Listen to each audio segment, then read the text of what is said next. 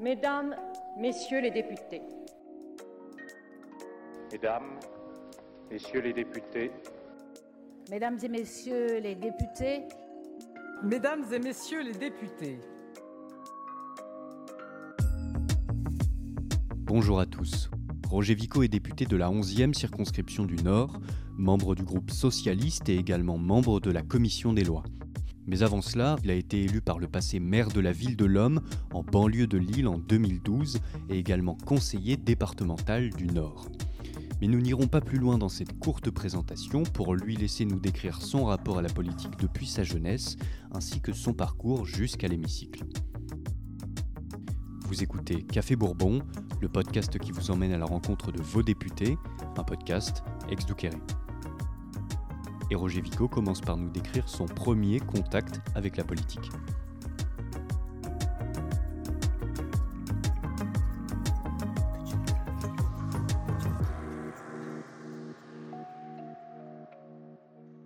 Ah, mon premier contact avec la politique, il a commencé, euh, j'étais plutôt jeune, hein, puisque euh, j'ai adhéré au Parti socialiste quand j'avais 23 ans. Faites le calcul, j'en ai 59, ça fait 36 ans de PS, 36 ans euh, de fidélité au Parti socialiste. C'est un parti dans lequel je me suis toujours bien senti, je n'ai jamais eu la tentation d'aller ailleurs. Et puis, ça a commencé, voyez-vous, en 1986 lorsque euh, on a eu euh, la première cohabitation, c'était une configuration institutionnelle euh, très étonnante à l'époque, avec François Mitterrand, président de la République, Jacques Chirac, Premier ministre, et, et, et Jacques Chirac nomme à cette époque-là Charles Pasqua, ministre de l'Intérieur. Charles Pasqua, ministre de l'Intérieur, les plus anciens se souviennent du parcours de Charles Pasqua. Et là, je me suis dit, il faut faire quelque chose.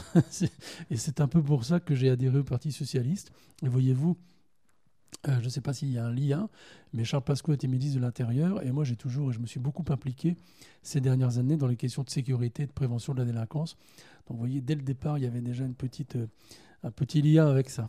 Mon premier souvenir politique, c'est bien entendu euh, euh, l'élection de François Mitterrand euh, à la présidence de la République en 1981. Alors j'étais beaucoup plus jeune, j'avais donc de mémoire 17 ans, mais ça reste un, moment politique très fort, d'autant plus que je me destinais à être journaliste. J'ai fait d'ailleurs l'école supérieure de journalisme et, donc je m'intéressais évidemment à, ces questions-là. Donc la victoire de François Mitterrand en 81, ça reste un, un premier souvenir politique évidemment majeur pour ceux de ma génération.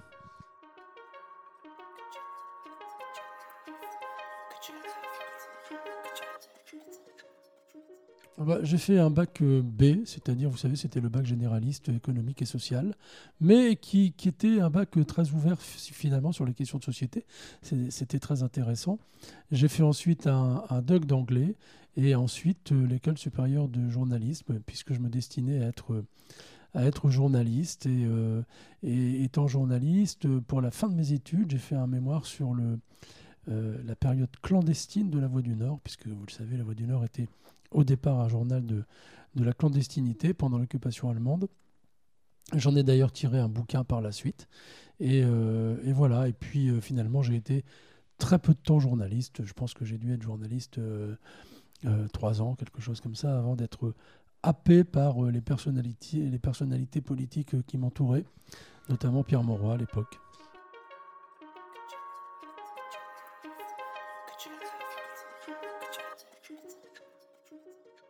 Eh bien, euh, voyez-vous, j'ai été effectivement journaliste relativement peu de temps. D'abord dans un, magazine parisien qui n'existe plus depuis très longtemps, qui s'appelait Europe, Europe, Top, pardon, et qui traitait de l'actualité politique de ce qu'on appelait encore à l'époque la communauté économique européenne. C'était pas encore l'Union européenne. Ensuite, j'ai travaillé très peu de temps, un trimestre à Nord-Éclair. Ensuite, je suis rentré au cabinet de Pierre Mauroy à, ce qu'on appelait encore la communauté urbaine de Lille, où je, rédigeais les discours du, du président de la communauté urbaine de Lille. Je suis ensuite devenu attaché de presse de Pierre Mauroy à la, communauté urbaine de Lille. Je suis ensuite devenu euh, directeur de la communication de la ville de Lille, puis euh, directeur adjoint du marché d'intérêt national. Voilà.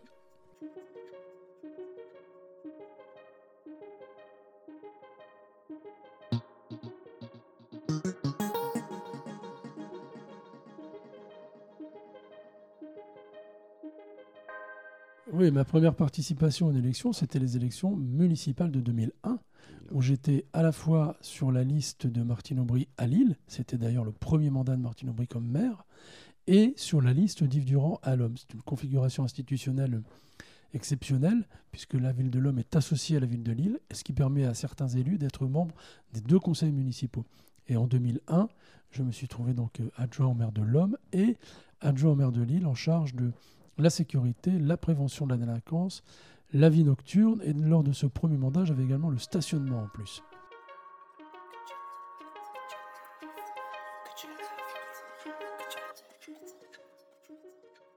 L'idée de passer d'un mandat local à une élection nationale, j'ai envie de dire que euh, il y avait une notion de, devoir en quelque sorte.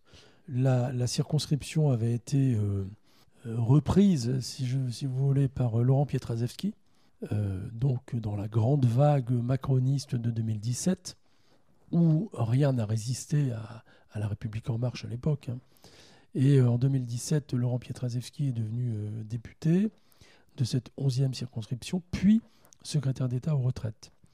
Et euh, voilà, en 2022, il fallait euh, un élu euh, à la fois connu dans cette circonscription, bien implanté, et avec finalement quelques places fortes. Alors, moi j'ai été maire de l'Homme pendant 10 ans, mais j'ai été élu à l'Homme pendant bah, de 2001 à, 2022. J'avais été élu à Lille pendant 12-13 ans également et conseiller départemental du, canton de l'Homme qui, regroupe une partie de cette, de cette circonscription. Donc avec les WEP, euh, dont j'avais été conseiller départemental, l'Homme et des quartiers de Lille où j'avais été impliqué très longtemps, il y avait une logique à ce que euh, ce territoire qui avait été mon territoire d'élection pendant très longtemps, il y avait une logique à ce que je me présente contre Laurent Pietraszewski pour gagner cette circonscription.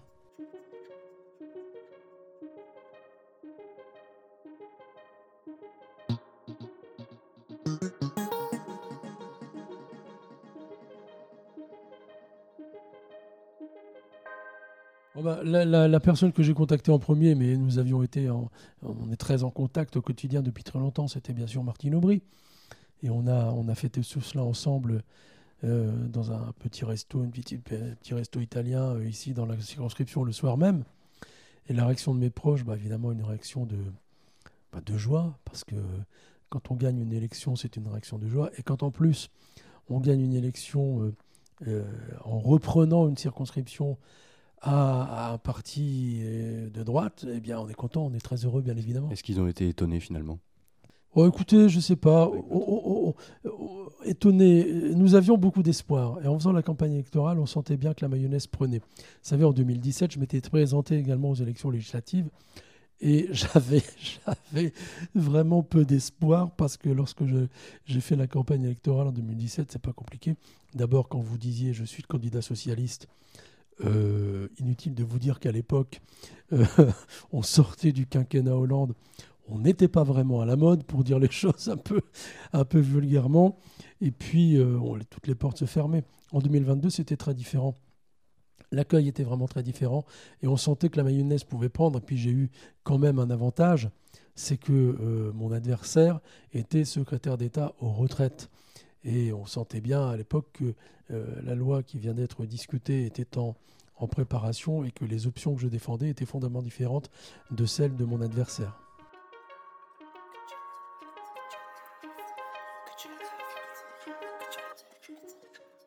Maintenant, à votre arrivée au, Palais Bourbon, il y a neuf mois, quelle a été votre plus grande surprise? Bah, Ma plus grande surprise, c'est qu'on n'a pas le temps de, il n'y a pas de temps d'adaptation. Euh, on a été élu euh, fin juin et on est immédiatement, immédiatement dans le bain.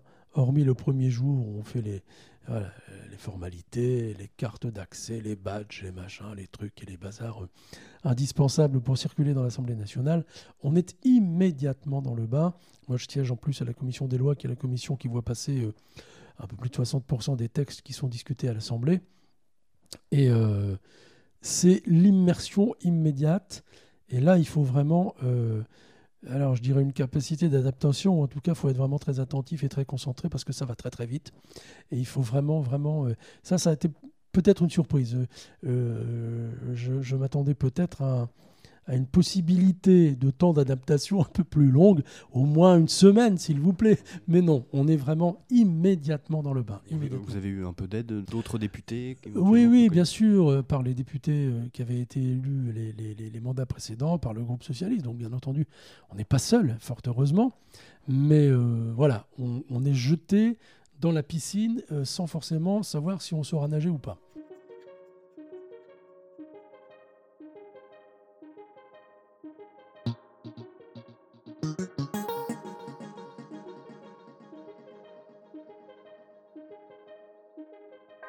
Rentrons maintenant un peu dans, le vif de notre vie politique. Quels ont été les projets que vous avez défendus euh, à l'Assemblée nationale depuis neuf mois, Roger Vico? Vous savez, moi j'ai toujours eu en, intérêt principal les questions de sécurité et de prévention de la délinquance. J'ai été longtemps président du Forum français pour la sécurité urbaine, vice-président du Forum européen. J'ai commis quelques, quelques bouquins sur le sujet. Ce sont des questions qui m'ont toujours vraiment passionné. Et il se trouve que nous, dès, la fin de l'été, dès la sortie de l'été, nous avons commencé à travailler sur la loi d'orientation et de programmation du ministère de l'Intérieur, la LOPMI hein, pour, les, pour les intimes, si j'ose dire. Et donc, au nom du groupe socialiste, j'ai été ce qu'on appelle l'orateur, c'est-à-dire celui, celui qui, au nom du groupe socialiste, suit particulièrement la question euh, de, de, ce texte de loi sur lequel je me suis beaucoup appliqué. Plus récemment, euh, quand je dis plus récemment, c'était la semaine dernière ou il y a 15 jours, euh, J'étais l'orateur également du groupe socialiste sur la loi sécurité Jeux Olympiques. Et puis, euh, entre-temps, je, m'intéresse beaucoup, et, d'ailleurs, ça donnera probablement, ça débouchera probablement sur une, une, proposition de loi euh, ou, du, ou, d'un socialiste ou, ou, une, loi, une proposition de loi transpartisane sur les questions de santé mentale et, et dans la santé mentale, notamment de pédopsychiatrie. Euh, je me suis beaucoup intéressé à ça, notamment dans la métropole lilloise et au niveau national. Euh, voilà, il y a beaucoup de sujets euh, et il y en aura d'autres, notamment euh, une probablement une proposition de loi transpartisane maintenant d'un député Renaissance, ex-socialiste, sur les questions de médiation sociale, qui est une question que je, connais pas mal aussi à travers mes différents engagements. Donc vous voyez que voilà, il y a du travail et il y a beaucoup de questions auxquelles je m'intéresse.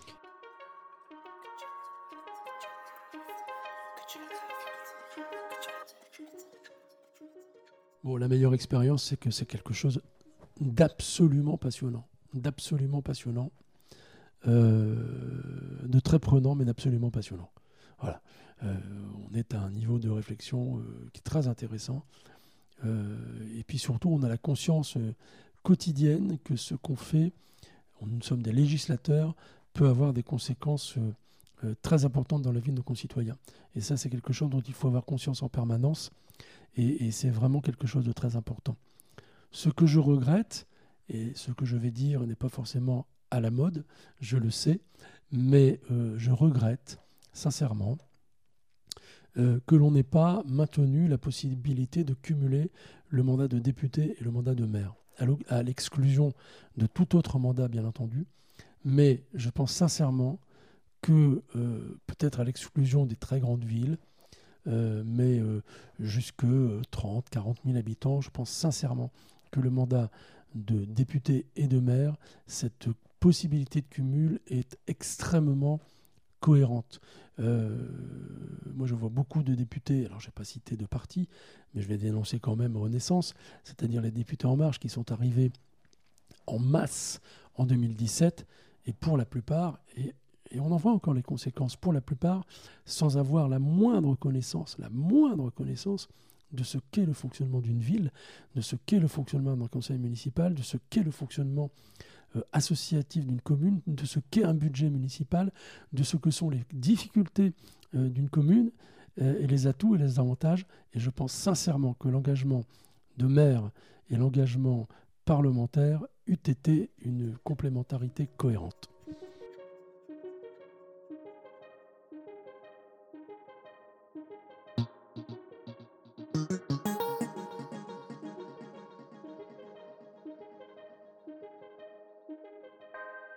Après la politique, je vais euh, prendre des cours de guitare, car je suis guitariste depuis longtemps, mais comme tous les guitaristes, plus on avance, plus on s'aperçoit qu'on a encore beaucoup de chemin à, construire.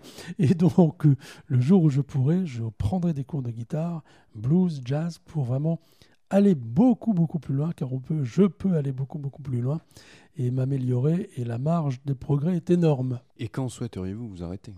Oh, j'en sais rien. Vous savez, je ne vais pas vous faire le truc un peu, un peu démago. Euh, oh là là, moi, euh, à, à, 60 ans pile, j'arrête. J'aurais du mal à vous dire ça, c'est dans, quelques semaines. Ou à 65 ou à 70, je n'en sais rien. Moi, je pars du principe que tant que la passion est là, euh, tant que la santé est là, on peut continuer à s'impliquer. Et puis je pars du principe aussi que tant que les électeurs veulent de vous, et tant qu'ils vous élisent, euh, c'est quand même ça, là, le, principe. Euh, donc je, ne, vous tiendrai pas le discours des magots. Euh, j'arrête dans 5 ans, j'arrête dans 6 ans, que sais-je, je n'en sais rien. Je n'en sais rien. Je sais que j'ai la volonté de ne pas aller trop loin, parce que je sais que j'ai aussi la volonté de faire tout ce que j'ai oublié, ou tout ce que j'ai raté, ou tout ce que je n'ai pas eu le temps de faire. Donc je sais que j'ai vraiment la volonté de ne pas aller trop loin, parce que j'ai envie de vivre, de vivre tout ce que je n'ai pas vécu, mais je ne vous ferai pas le numéro euh, médiatique, euh, euh, comptez sur moi pour partir dans deux ans, que sais-je, non, j'en sais rien, j'en sais rien. Je sais que l'engagement me passionne, mais je sais aussi que j'ai envie de vivre une vie que je n'ai pas encore vécue. Voilà, ce qui suppose que je n'aille pas trop loin. Mhm.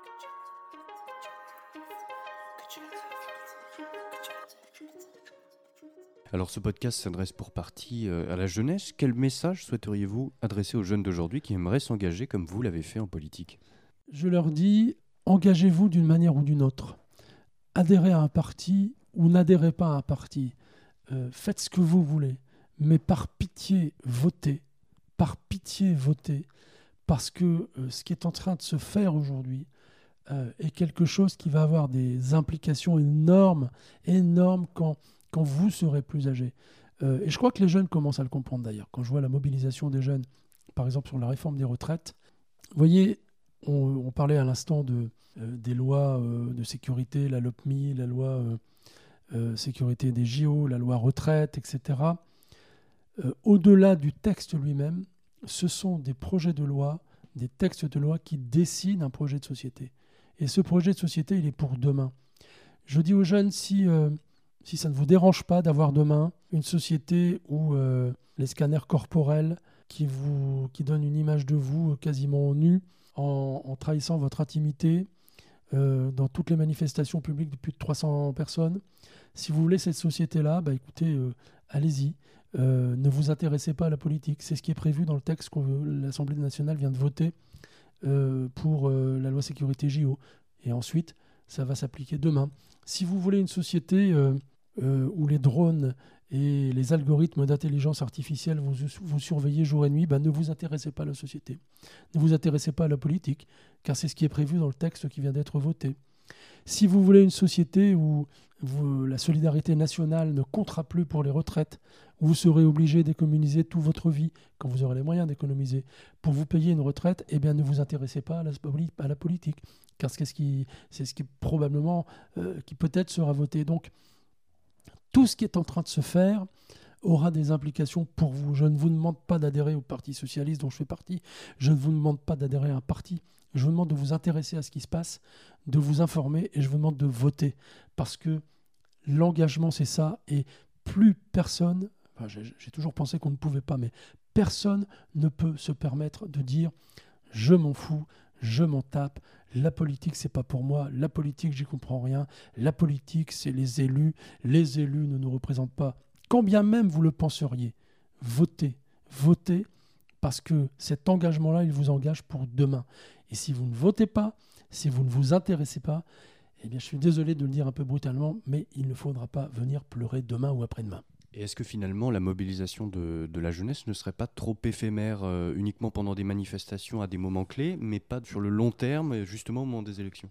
Je pense que ça a pu être le cas par le passé, mais je pense aussi que la jeunesse euh, est de plus en plus politisée, mais dans le bon sens du terme. Le mot politique, ça veut dire la vie de la cité. Et je pense que les jeunes, et, je les en remercie, Euh, je pense que les jeunes sont de plus en plus politisés dans le bon sens du terme. C'est-à-dire qu'ils s'intéressent de plus en plus à ce, à ce qui se passe dans la société et à ce que la politique, dans un sens très large, euh, essaye de leur euh, imposer. Et j'ai beaucoup d'espoir sur la mobilisation des jeunes euh, et l'intérêt des jeunes pour la politique au sens large.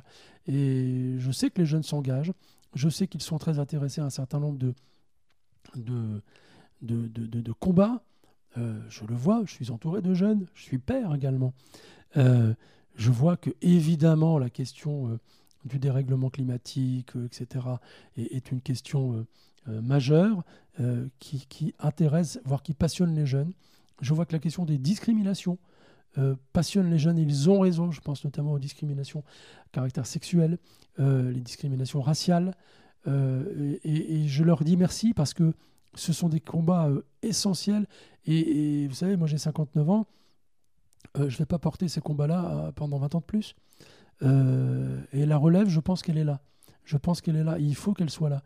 Euh, je leur demande simplement de s'intéresser aussi à d'autres questions. Vous voyez, on parlait tout à l'heure des questions de sécurité. Je sais que ça ne passionne pas forcément les jeunes d'aujourd'hui, mais je leur dis regardez ce qui se passe. Regardez ce qui se passe dans ces domaines-là aussi, parce que c'est aussi la société de demain qu'on est en train de dessiner.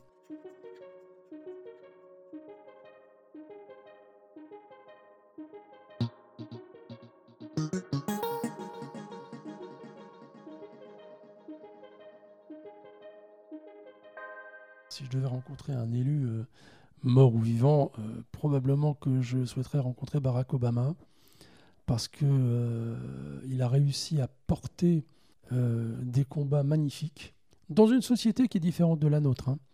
La solidarité nationale, la solidarité intergénérationnelle aux États-Unis, c'est tout à fait autre chose. Mais il a réussi à porter un début de commencement pour les États-Unis de, de, de, de combats de solidarité, notamment autour de la santé, le, début de semblant d'une sécurité sociale américaine. Enfin, voyez. Mais Barack Obama, j'aimerais vraiment discuter avec lui de son parcours, euh, des difficultés qu'il a rencontrées, de la manière dont il a réussi à garder dans, dans sa présidence une, une forme de sérénité face à des, face à des, des attaques souvent odieuse. Euh, et j'ai beaucoup de, beaucoup de respect dans la manière euh, dont Obama a porté sa campagne, porté ses combats et géré sa présidence. C'est la fin de cet épisode. Merci à Roger Vico d'avoir accepté l'invitation de Café Bourbon. Cet épisode a été préparé avec Martin Lhomme et Jules Camzin à la rédaction en chef. S'il vous a plu, vous pouvez nous laisser votre avis sur Apple Podcast ou Spotify. En attendant, vous pouvez retrouver l'ensemble des podcasts ex sur le www.exduqueremedia.com ainsi que toutes les plateformes. À la semaine prochaine.